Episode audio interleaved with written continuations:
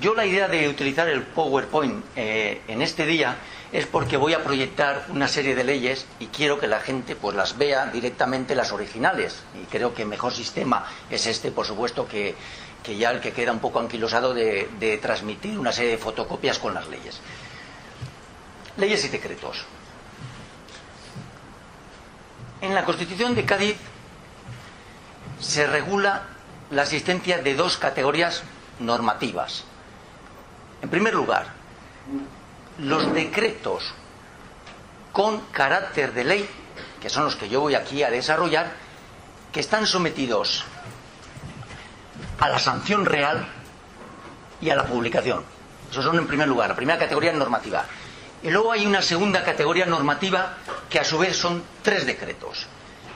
Resumidos es el decreto de consentimiento, es decir, que el rey hace una propuesta a las Cortes y las Cortes dan su consentimiento, su aprobación. En segundo lugar, es el, eh, es el decreto de, aprobación, es decir, que el rey elabora una propuesta de ley ante las Cortes y las Cortes la aprueban. Y, y el tercer lugar, este de aquí, que es el más importante de este segundo tipo de categoría normativa, son aquellos decretos de la exclusiva competencia de las Cortes. Yo me voy a detener no pasa nada. De los cuatro que he mencionado me voy a detener, sobre todo básicamente el primero, que es eh, el tema de mi conferencia, pero también diré algo del, decreto de exclusiva competencia de las Cortes. Visto que, como podemos ver en este gráfico, y lo he dicho yo, las Cortes de cualquier manera aprueban los cuatro tipos de decretos, tanto el decreto de Cortes con carácter de ley como los otros tres, creo que es importante el señalar, dar unas notas sobre, sobre las sesiones de las Cortes, las votaciones de las Cortes, porque yo me he encontrado, he tenido que hacer un esfuerzo, si, si acudimos al diario sesiones de las Cortes de Cádiz, nos encontramos con que se ha aprobado una ley y a veces se dice eh, se ha reprobado, se ha aprobado, otras veces votación nominal, otras veces yo me encontraba con se ha procedido a la votación por cédulas secretas y yo decía, bueno, no lo explicaba el diario y tuve que acudir a los reglamentos de, de, gobierno interior de las Cortes para intentar aclararlo. Y es lo que intento yo. Lugar de sesiones de Cortes, voy a hablar del lugar de sesiones de Cortes, luego de las votaciones. Lugar de sesiones de Cortes, hay un edificio que se llama el Palacio de las Cortes. Aquí también conviene mencionar lo siguiente. Las Cortes en Cádiz eh, se reúnen en el Oratorio de San Felipe de Neri, las Cortes en Madrid, ya en el Trino Liberal, se reúnen en el actual Palacio de, del Senado y las Cortes en, las, en, la misma etapa liberal de Madrid se trasladan a Sevilla. En Sevilla se reúnen, el Palacio de las Cortes en Sevilla es el Colegio de los Jesuitas de la Iglesia de San Hermenegildo, en el Colegio de los Jesuitas. Y nuevamente en Cádiz, en el Palacio, en el Oratorio perdón, de San Felipe de Nari. Edificio los diputados dentro del edificio se sientan a la izquierda y a la derecha. Y en el frente hay, está el trono del rey, donde se sienta cuando acude el rey, que ahora veremos un protocolo del rey. Eh, por lo tanto, en la testera del salón se coloca el trono con el dosel. Luego, cerca del trono hay una mesa donde se sienta el presidente y los secretarios de las Cortes. Son cuatro secretarios de las Cortes. En el salón se dispone de unas galerías donde hay unos asientos donde van los espectadores. No se permite, como vemos, la entrada a las mujeres ni que los hombres asistan sin armas ni distinción de clase. A la derecha del trono, cuando asiste el rey, habrá tribunas para embajadores. Asisten los embajadores, se sientan a la derecha del trono, los ministros, eh, ministros no como secretarios del despacho, ahora veremos, ministros, consejeros de Estado, magistrados. Aquí he puesto magistrados de la capital porque según el reglamento de 1821, eh, se, como las Cortes estaban en el Trino Liberal en Madrid, se puso magistrados de capital, pero otros reglamentos anteriores en Cádiz hablaba de magistrados en general. Los, los militares, generales nacionales y extranjeros, también están ahí a la derecha del trono en esas tribunas. Y finalmente en la mesa donde está el presidente se dispone de un crucifijo, dos ejemplares de la Constitución, dos del reglamento, que estoy hablando del régimen de gobierno de las Cortes, los códigos legales y la lista de los diputados y la lista también de las diversas comisiones con sus miembros. Protocolo. Fernando VII jura la Constitución por segunda vez, porque todos sabemos cómo se jura en marzo del año 20. Ya en las Cortes, el 9 de julio del 20, es traído del diario de sesiones el protocolo para que se confronte esto con lo que he dicho anteriormente, para que se vea. El rey, Leo, entró descubierto, subió al trono y se sentó en él. Sentáronse a su izquierda los señores infantes, ¿eh? los hermanos, los hermanos de, de Fernando VII, todavía no, como todos conocemos, no habían nacido sus dos futuras hijas. Quedó a su derecha de pie el mayordomo mayor y a su izquierda el capitán de la guardia y los ministros, los secretarios del despacho, quedaron también de pie a los dos lados del trono. ¿eh? A los dos lados del trono se sentaron los ministros. Entonces subió el presidente y los secretarios, los secretarios, los cuatro de las Cortes se refiere. El presidente se puso a la derecha del rey y los señores secretarios enfrente, teniendo abiertos los señores Clemencín y Cepero, que eran los secretarios más antiguos, de los cuatro los más antiguos el libro que contenía la fórmula de juramento. El presidente tenía en sus manos el libro de los evangelios y levantándose el rey y con él todos los señores diputados y espectadores, su majestad, puesta la mano derecha sobre los evangelios, hizo el juramento siguiente. Ya sabemos todos la fórmula de juramento. Pasamos eh, la siguiente imagen. Con ello ya termino lo que es las cortes. El presidente es quien abre las sesiones, obviamente y se reunían las Cortes todos los días, salvo Jueves Santo, Viernes Santo y el Día del Corpus. Tenían un horario de 10 a 2. No solamente estaban de 10 a 2, sino que estas son las sesiones ordinarias, luego, ordinarias, luego había sesiones secretas a las tardes, etcétera. El sábado, el sábado santo, se principiaba la reunión a las 11 de la mañana. En vez de a las 10, que era lo normal, a las 11. En segundo lugar, como vemos, los ministros asisten a las Cortes, bien cuando los envía el rey, por ejemplo, para defender una propuesta de ley, o bien cuando los, lo demandan las Cortes, cuando lo piden las Cortes. Y luego también he puesto aquí los espectadores, eh, algo normal, que asisten, eh, o que asistan, mejor dicho, pues tienen que guardar un profundo silencio y si perturban mm, de algún modo la normalidad del desarrollo de las sesiones, pues son expulsados de la galería en el mismo acto. Y si fuere demasiado, dice el rumor, esto dice el reglamento de las Cortes, el presidente podrá levantar la sesión. Votaciones, lo que decía anteriormente. Hay tres fórmulas de votación, que no dice nada Cádiz, sino que es los reglamentos sucesivos de las Cortes. Primero, por el acto de levantarse, los que aprueban. O sea, si se somete un, decreto de Cortes a la, votación de las Cortes, eh, valga la redundancia, un artículo determinado, entonces los que están a favor se levantan, los diputados a favor se levantan, y los que están en contra, los que reprueban ese artículo, se quedan sentados. Esa es una forma de votación que cuando uno maneja los diarios se encuentra. Ha sido reprobado por tantos y ha sido aprobado por tantos. La segunda, el segundo tipo de votación es nominalmente. ¿eh? Hay una lista y se va pasando la lista y uno dice sí o no. Y ya la, la tercera forma de votación, que esta votación se destina no a los proyectos de ley, sino a la elección de personas, por ejemplo, consejeros de Estado. Cuando hay que elegir un consejero de Estado, se hace por escrutinio y a su vez el escrutinio es de dos modos, de dos, de dos formas. Se acerca al diputado a la mesa donde está el presidente y le dice ante el secretario el nombre que, propone, ¿eh? para que sea, por ejemplo, consejero de Estado. O bien el otro modo es lo que se llama por cédulas ¿eh? cédulas escritas. ¿eh? Se acerca también el diputado y con una cédula escrita introduce en un, vamos, le da al presidente que a su vez introduce en una, en una urna la cédula secreta. Estos son los tres tipos, por tanto, de votaciones en las Cortes. Y finalmente, las votaciones, de, que es lo que yo voy a hablar, de proyectos de ley, de decretos de Cortes con carácter de ley, se hacen requiere, mejor dicho, mayoría absoluta de votos, lo que se denomina pluralidad de votos. ¿eh? Eh, los dos tercios de los votos se necesitan para reformar la Constitución, pero para decretos de Cortes la mayoría absoluta de votos.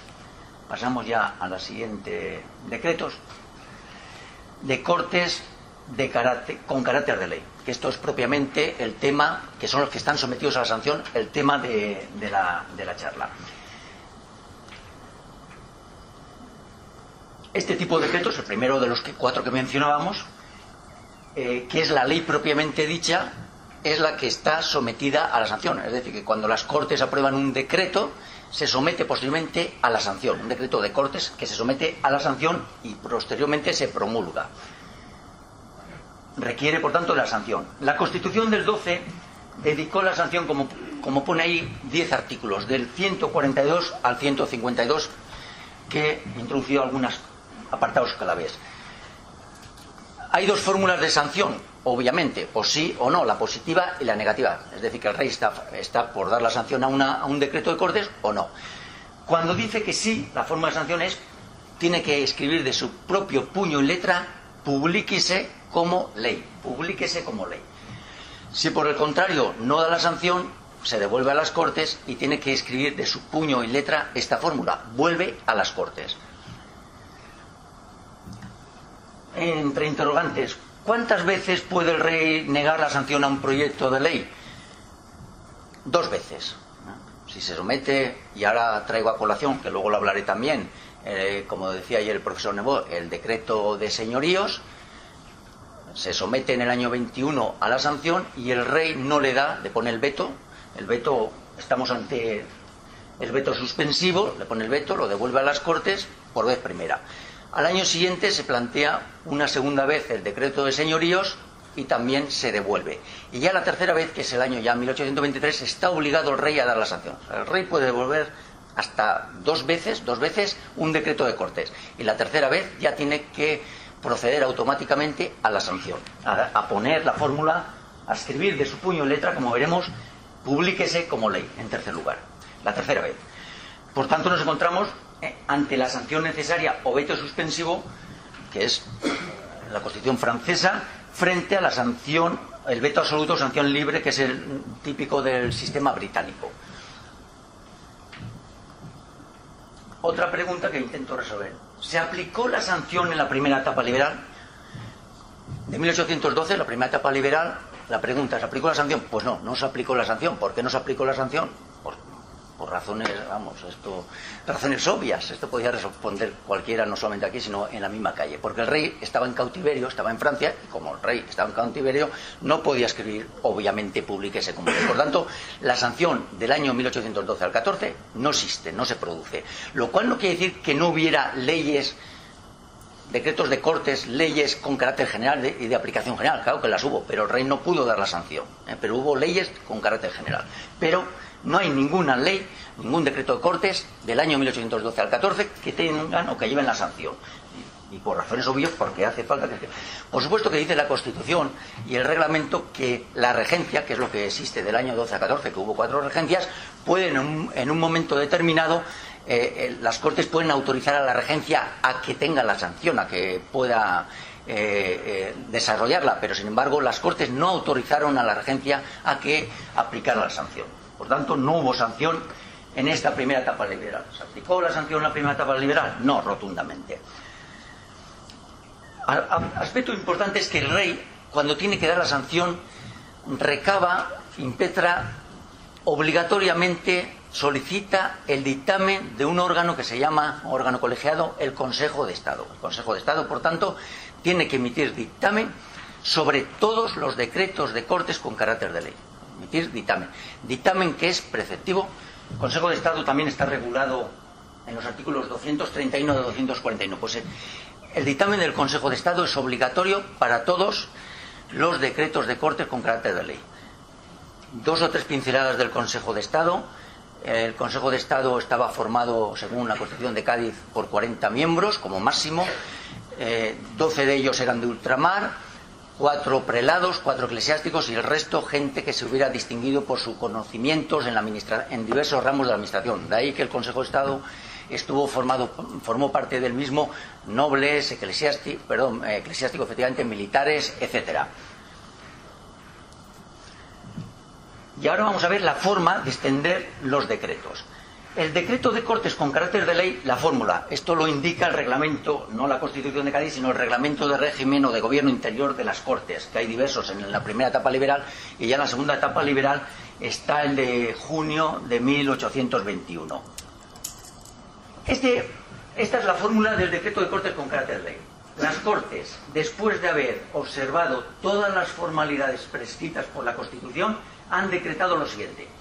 Aquí se pondrán los artículos aprobados, lo cual presentan las Cortes a su Majestad para que tenga bien dar su sanción. Aquí la fecha y las firmas del presidente y de dos de los secretarios. Recordemos que había cuatro. Dos preguntas que nos planteamos aquí al final y que voy a responder. ¿Cuántas leyes se sancionan en el trienio liberal?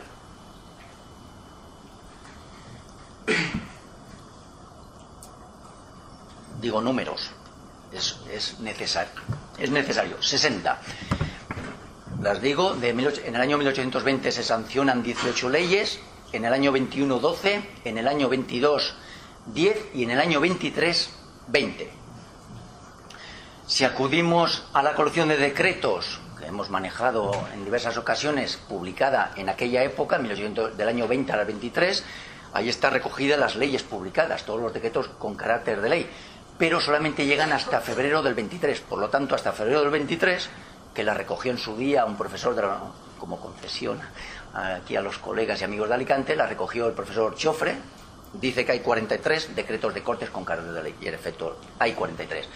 Pero olvida Chofre y algunos autores que desde febrero del 23, que no se publican luego porque llega eh, el absolutismo, del año 23, de febrero del 23 hasta octubre del 23 también se siguen elaborando y aprobando decretos de cortes, que son esas 17 que se desconocen.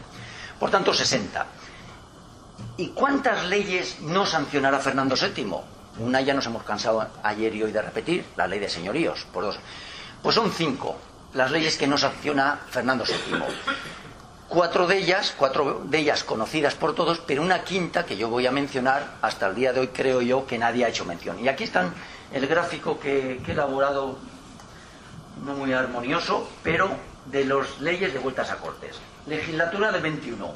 Dos, la de señoríos, que es de vuelta a las Cortes, con el dictamen favorable del Consejo de Estado. ¿eh? El rey, un inciso que no, he señalado antes, el rey siempre sigue el dictamen del Consejo de Estado. Si el, si el Consejo de Estado eh, dice que no se sanciona una ley, el rey no la sanciona, no siempre, no la sanciona.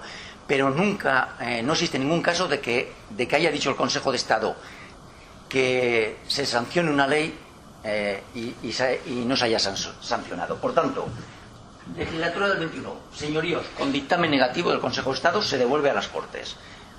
Sociedades patrióticas se devuelve a las Cortes. Año 22. Señoríos, nuevamente.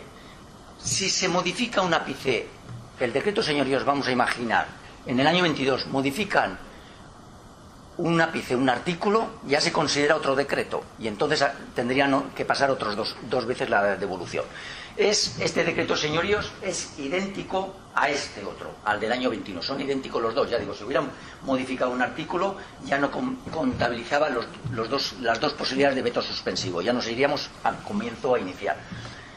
Sociedades patrióticas, ahí ya no la vemos. Esta que se ha devuelto se vuelve a plantear en el año 22 otra ley de sociedades patrióticas, que luego veremos lo que son las sociedades patrióticas, pero que ya es diversa. Ha habido una modificación y ya se le da el visto bueno eh, lo que es la sanción.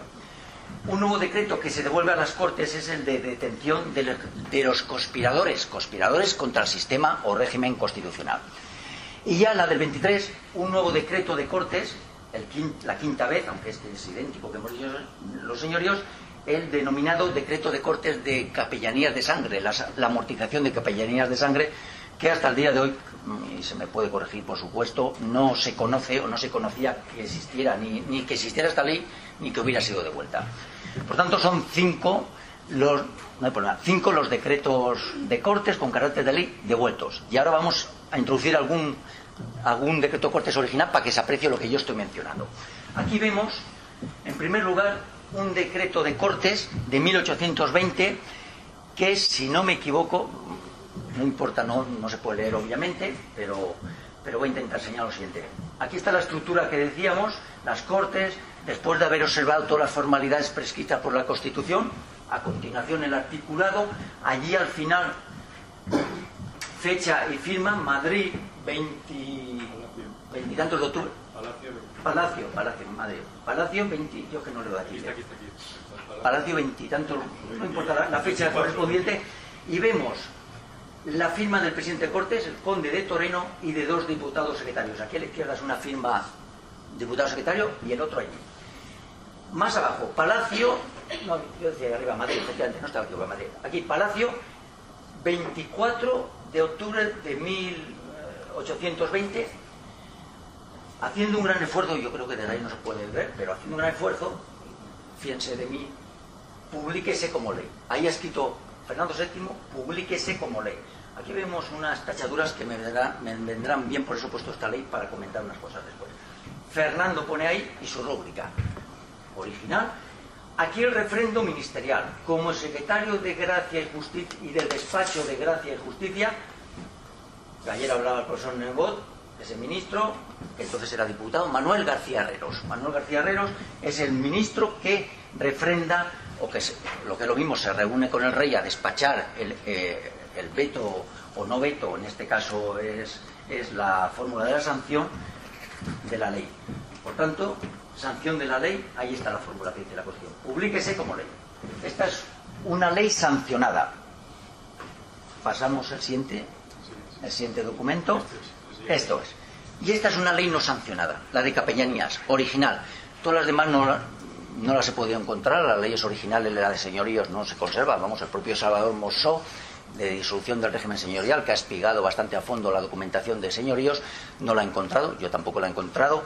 Probablemente se perdió la ley original de señoríos, igual que la de conspiradores en el saqueo de, de Sevilla del 9 de junio de 1823, cuando se huía de las tropas francesas, y se perdieron ahí una serie de leyes.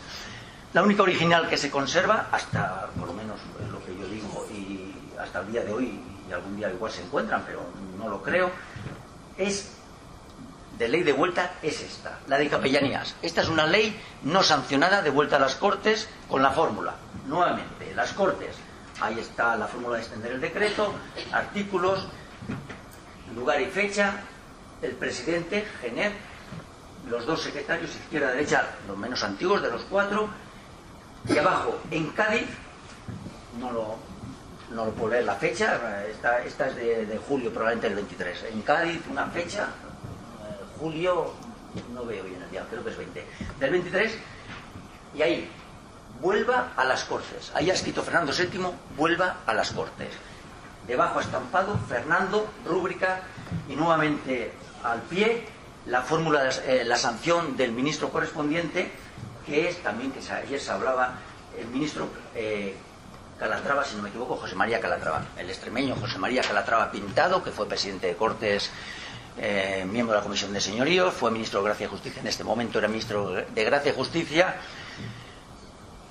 y un personaje muy importante era un diputado saltado y que es el que, en cierto modo, pues el Consejo de Estado opinó en su dictamen que fuera devuelta a las Cortes. El rey hizo caso al Consejo de Estado y lo que a mí sí que me extraña es que Calatrava también hiciera caso porque fue aprobada en unas cortes por exaltados y Calatrava era asaltado, lo más que hubiera ahí de alguna manera incidido en la voluntad del rey para que no la devolviera. Bueno, ley de, por tanto, esta es la ley de decreto de cortes de capellanías de sangre, de cuando las capellanías pasan a ser libres y laicales. Como contraposición de los otros tres decretos que decíamos al principio, el más importante de esos tres es el de los decretos de exclusiva competencia de las Cortes.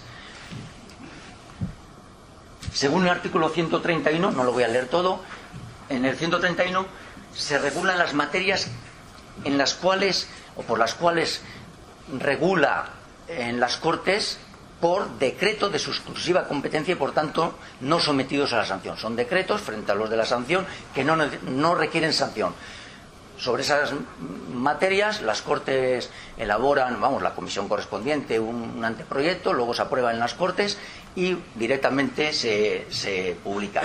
Estas son las materias que se regulan por exclusiva competencia, como podemos observar pues eh, lo referido, por ejemplo, a, educación. Eh, la, también materia de, ejército, la ley orgánica que se aprueba de eh, ley orgánica del ejército, de la armada, etcétera, son decretos de la exclusiva competencia. El presupuesto ya que está de moda en nuestros días, el presupuesto que elaboran las Cortes para las administraciones de cada ministerio en su día, también son decretos de exclusiva competencia. No se someten a la sanción y vemos aquí fomento de industria, etcétera. Estas son las materias que yo me remito para ser más operativo, al 131. La fórmula de los decretos de exclusiva competencia, ¿cómo se extienden esos decretos? Aquí está la fórmula según el reglamento de gobierno interior de las Cortes. En los decretos que tienen las Cortes sobre aquellos asuntos en que no se requiere la propuesta del rey ni sanción tal, se utiliza la siguiente fórmula. La, la las Cortes, usando de la facultad que se le concede por la Constitución, han decretado, ahí va el texto, los artículos diversos, y se concluye con las fechas y firmas del presidente y de los secretarios. Y ahora he introducido también aquí un decreto de exclusiva competencia de las Cortes. Las Cortes, según la fórmula que he dicho, usando la facultad que les corresponde, etcétera, el articulado, fecha, y ahí están tres rúbricas del presidente de las Cortes, izquierda, derecha de los secretarios. Ahí están los nombres. Nuevamente aparece, si no me equivoco, Calatrava. Entonces era presidente de las Cortes. Calatrava, presidente de las Cortes, su rúbrica está aquí. Está la rúbrica de Calatrava. Decreto de exclusiva competencia de las Cortes. Este decreto era de temas de Hacienda. La Hacienda también era de exclusiva competencia de las Cortes, como he dicho, el presupuesto y la elaboración, eh, imposiciones, etcétera. Seguimos adelante. Yo ahora he intentado, que voy un poquito más rápido porque lo digo, si no me alargo demasiado, he intentado las diversas legislaturas, el 20, el 21, el 22 y el 23, un elenco de las diversas leyes para que viéramos de qué pueden tratar. Aquí las he recogido en el año 20, como decía anteriormente, se aprueban 18 decretos. El rey, todos los decretos de cortes con carácter de ley que someten las propias cortes al rey, aprueba todos. Es decir, les da la sanción, publíquese como ley, a los, a los 18. Lo hemos dicho, todos son autorizados por Fernando VII. Y algunos de ellos, aquí he escrito unos cuantos, voy a intentar no leerlos todos porque ustedes pueden leer, mientras yo voy hablando, pueden leer más rápido que yo. Lo que sí que he destacado, como podemos observar, dos distintos. Desafuero de los eclesiásticos por los delitos que las leyes imponen la pena capital o corporis aflictiva. Este lo he subrayado y lo he puesto en cursiva. Y abajo igual. Otro, se suprime, la, la conocida como ley monacal, se suprimen los los monasterios de las órdenes monacales y reforma de regulares. Y los he destacado estos dos porque el rey dio la sanción, efectivamente, pero hubo problemas con estos dos decretos. Uno de ellos lo he puesto anteriormente que podemos volver y así me sirve de los dos decretos anteriores, el primero de ellos que aparecía que decía yo y resalta, aquí está. Este es el de desaforo eclesiástico. Este decreto lo que decía, que lo hemos dicho anteriormente, era que los, eh, los, eclesiásticos ya se les sustraía de la jurisdicción ordinaria y cuando cometieran un delito que mereciese pena capital, iban a los tribunales, eh, eh, iban a los se, les, se, les, sometían, no se les sustraía. Se les sustraía, mejor dicho, la jurisdicción eclesiástica y se les sometía a la jurisdicción ordinaria. El desaforo eclesiástico se les, se les, se les sustrae del fuero. Este desaforo eclesiástico, el rey, asesorado por el nuncio en su momento, probablemente probablemente esto yo no lo tengo claro ni he encontrado documentación y por tanto digo probablemente pero pero no puedo demostrarlo. Probablemente por su confesor eh, entonces y el rey puso vuelva a las cortes. Aquí abajo eh, eh, no se puede apreciar pero en el documento original que yo lo tengo ahí se puede apreciar ahí pone vuelva a las cortes. El rey puso vuelva a las cortes. Al ministro del momento, el doceañista García Herreros que hemos dicho, redactó, porque lo dice la Constitución, cuando el rey devuelve a las Cortes un proyecto, tiene que justificar los motivos en que lo funda. Normalmente sigue el dictamen del Consejo de Estado. Y, el ministro de turno, en este caso el de Gracia y Justicia, digo el de turno, según la materia, tiene que justificar por qué se devuelve a las Cortes. Y el rey le solicitó a García Herreros que justificara la devolución a las Cortes el motivo clave por qué había que devolver a las Cortes, según Fernando, no Fernando VII, según, eh, según el Consejo, no el Consejo de Estado, sino García Herreros, era que no había sido consultada la autoridad eclesiástica, que se había elaborado este decreto y no se había consultado la autoridad eclesiástica. Y el rey puso vuelve a las Cortes. Puso vuelve a las Cortes y, en su foro interno lo, lo, quiso devolver a las Cortes. Pero ahí entró en liza eh, el ministro de Gobernación, Agustín Argüelles, y, y de alguna manera influyó en el rey para que no lo devolvía a las Cortes. Le, amenazó al rey, hay un escrito original del rey donde lo relata, le amenazó diciendo que si devolvía a las Cortes ese decreto iba a comenzar una, sedición en una sociedad patriótica, que no podía hablar la sociedad, voy a intentar hablar aunque sea brevemente la sociedad, eh, que se, iniciaría una rebelión, una sedición en la sociedad patriótica La Fontana, en Madrid, y que era muy peligroso. Y entonces el rey se asustó y puso, tachó, vuelva a las Cortes, y, arriba anotó públiquese como ley. Esto causó, no me puedo detener ahora, un gran malestar e irritación al rey, que luego cuando se inauguran las siguientes cortes pues lo relata y, etcétera, etcétera. ¿eh? Se queja de los ministros, en concreto de Agustín Argüelles, luego cae ese ministerio, etcétera. Lo mismo ocurre con Monacales. El, original del decreto de cortes monacales también tachó, puso vuelva a las cortes, se vio obligado por ser amenazado por Agustín Argüelles, puso vuelvase vuelva a las Cortes, luego tachó y escribió su puño en letra, publíquese como ley. Por eso, en estos diversos decretos se establecen reglas para la sustanciación de causa, etcétera. Estos dos los se subraya porque, en principio, eran decretos devueltos a las Cortes, pero el rey tuvo que rectificar y escribir eh, como ley, es decir, la fórmula de sanción. Seguimos aquí. Ah, lo teníamos ahí, sí, seguimos. ¿no? lo había metido, sí. El decreto, lo anterior, lo que he señalado. ¿Eh? Lo mismo aquí se, se puede apreciar mejor, se ha hecho más grande el documento, con de Toreno, aquí publique como ley, vuelve a las Cortes. Gracias. seguimos adelante. Año 21. Decía anteriormente, el rey aprueba 14, perdón, las Cortes aprueban 14. Yo había dicho que el rey sanciona 12. Sanciona 12 leyes y aprueba 14. Las Cortes aprueban 14, pero el rey sanciona 12. ¿Por qué? Porque devuelve, hemos dicho, señoríos y sociedades patrióticas. Estas son algunas, he puesto algún ejemplo de las leyes que sanciona para que tengamos idea de, qué, de cuáles son las leyes, por dónde iba la temática. Ley sobre juicios de conciliación, como señalaba anteriormente el profesor Bermúdez.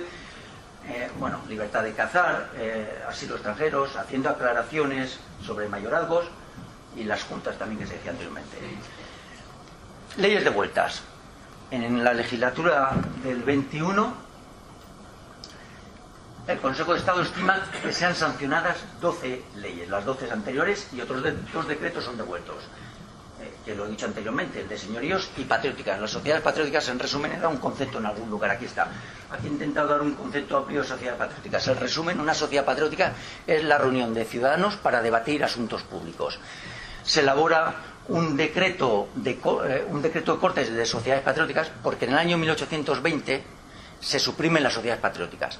En el año 21, unos ciudadanos de Madrid piden a, piden a las Cortes que se, que se elabore un decreto de sociedades patrióticas, que se restablezcan las sociedades patrióticas. Se nombra una comisión, se elabora un decreto de sociedades patrióticas, pero sin embargo el rey deniega, siguiendo el dictamen del Consejo de Estado, deniega eh, la sanción al decreto de sociedades patrióticas.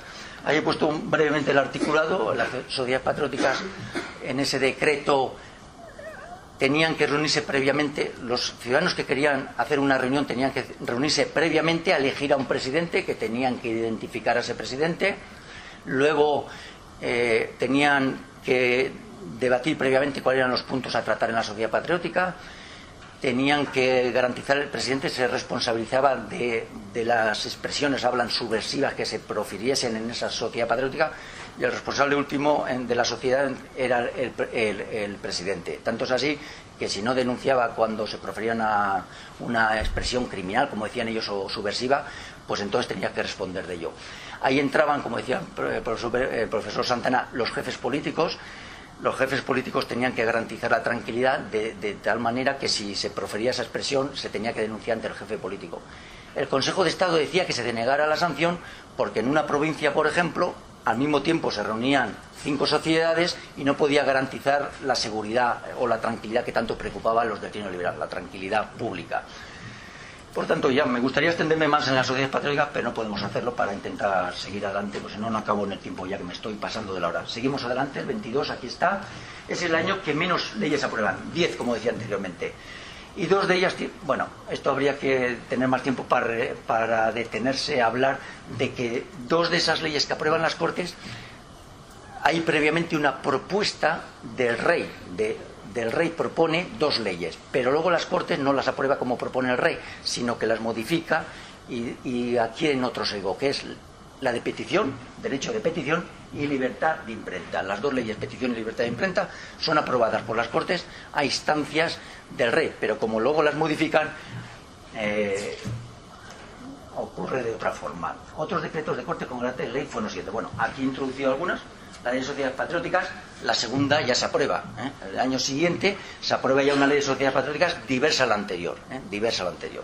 No tengo tiempo de detenerme para explicar. No, volvemos atrás porque había una ley muy importante que, que el profesor David Torres nos hablará. La ley del Código Penal. En el año 22, una ley que se aprueba, un decreto de Cortes con carácter de ley, es la ley del Código, el extenso Código Penal, es un decreto de Cortes con carácter de ley que recibe la sanción. Yo he encontrado, que creo que no lo ha hecho nadie hasta ahora y se me puede corregir, yo me he encontrado el decreto de Cortes de Código Penal original con la sanción, que yo creo que nadie lo ha encontrado hasta hoy y se me puede corregir. Código Penal se aprueba, Sociedad Patria y otras. Y seguimos ya para ir terminando. En el año 22 se devuelven dos, señoríos y conspiración. Nuevamente, señoríos, la segunda vez se devuelve a las Cortes con la fórmula negativa de la sanción. Vuelva a las Cortes. No me voy a detener en señorío porque ya dijo espléndidamente ayer el profesor Nebo, largo y tendido habló de ello. La conspiración, tampoco me quiero detener eh, exhaustivamente, pero se presenta un decreto que lo que hace es suspender eh, cuando alguien eh, comete delito contra o, conspira, mejor dicho, contra el sistema constitucional, entonces se le suspendía las formalidades del artículo 308. Aquí se opuso el Consejo de Estado a que se diera la sanción porque el rey podía detener a un delincuente hasta 48 horas. Pero esta ley de conspiración le atribuía a los jefes políticos, aparecen por varios lugares, que pudiera detener a un conspirador hasta 30 días. Y decía el Consejo de Estado, si el rey, según la Constitución, puede detener hasta dos días a un delincuente y el jefe político puede hacerlo hasta 30, no es lógico. Y en segundo lugar, eh, eh, esto era muy importante, eh, hasta 30 días, lo hemos dicho, hasta 30 días. Y en segundo lugar, también el Consejo de Estado decía que se devolviera la ley porque había una injerencia del poder político, de los delegados, de los jefes políticos, en el poder judicial, porque detenían hasta 30 días hasta que lo entregaran a la autoridad judicial. Por tanto, se devolvió la ley, de, el decreto de cortes de conspiración contra el sistema, aquí lo relato, contra el sistema constitucional, se devolvió también a las Cortes. Y ya nos vamos, si no me equivoco, al siguiente, eh, el año 23. Ya voy terminando. En el 23, como todos sabemos, las Cortes que están en Madrid, en el actual Palacio, en el actual Palacio de la de entonces, en el Senado, eh, se trasladan en abril a Sevilla, ahí radican en, la iglesia de San Hermenegildo, que es un antiguo colegio de los jesuitas, en el colegio de los jesuitas. Luego en julio se trasladan a Sevilla. En Madrid, en el poco tiempo que están en Madrid, se aprueba un decreto de cortes muy importante, que es el de gobierno político económico de las provincias.